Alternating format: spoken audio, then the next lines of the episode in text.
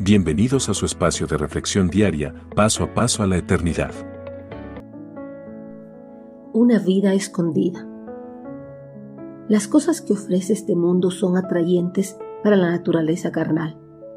Por eso, las personas que no han aceptado a Cristo Jesús en sus vidas se dejan atraer de ellas, porque el deseo de sus corazones es vivir complaciendo a los deseos de su carne, sin importar si los lleva a la condenación eterna. Pero las personas que han aceptado a Cristo no deben ceder a los deseos de su carne, más bien deben rechazar los placeres que ofrece este mundo, ya que están muertos para este mundo y a los deseos de su vieja naturaleza, tal como lo afirma el apóstol Pablo. Pues ustedes ya han muerto para el mundo, y ahora, por medio de Cristo, Dios les ha dado la verdadera vida. Cuando Cristo venga, también ustedes estarán con Él y compartirán su gloriosa presencia. Colosenses 3 del 3 al 4.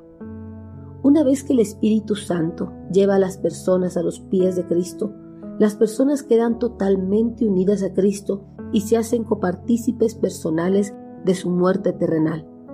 Con esta muerte, los deseos pecaminosos de la antigua vida del creyente quedan sepultados bajo tierra por eso los placeres que ofrece este mundo ya no le son tan atrayentes como lo era antes de que reciba a Cristo. Con la muerte, la vieja naturaleza del deseo de pecar del creyente ha sido cambiada por una naturaleza espiritual que detesta los placeres de este mundo. Además, los creyentes como copartícipes de la muerte de Cristo también son copartícipes de su resurrección y gracias a esto Dios les da una verdadera vida porque la vida de la carne en este mundo es pasajera, pero la vida espiritual en el reino de los cielos es eterna. La vida eterna del creyente está oculta con Cristo en Dios.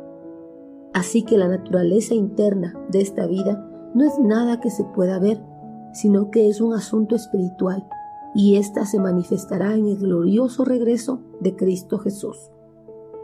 Nosotros hemos sido muertos a los deseos de nuestra vieja naturaleza pecaminosa.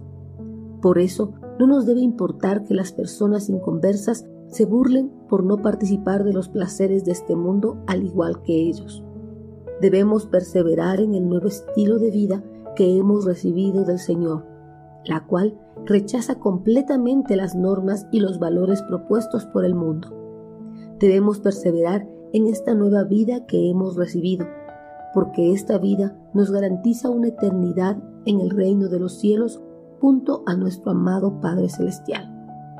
Mientras esperamos la manifestación de nuestra vida que se encuentra oculta en el reino de los cielos, debemos llevar una vida de estrecha comunión con nuestro Señor, mediante la oración y el estudio de su bendita palabra, ya que esto nos ayudará a mantenernos fuertes y valientes para no ceder a los placeres que nos pueda ofrecer este mundo.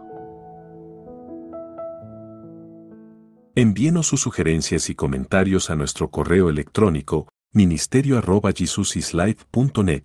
Este programa es una producción de Jesus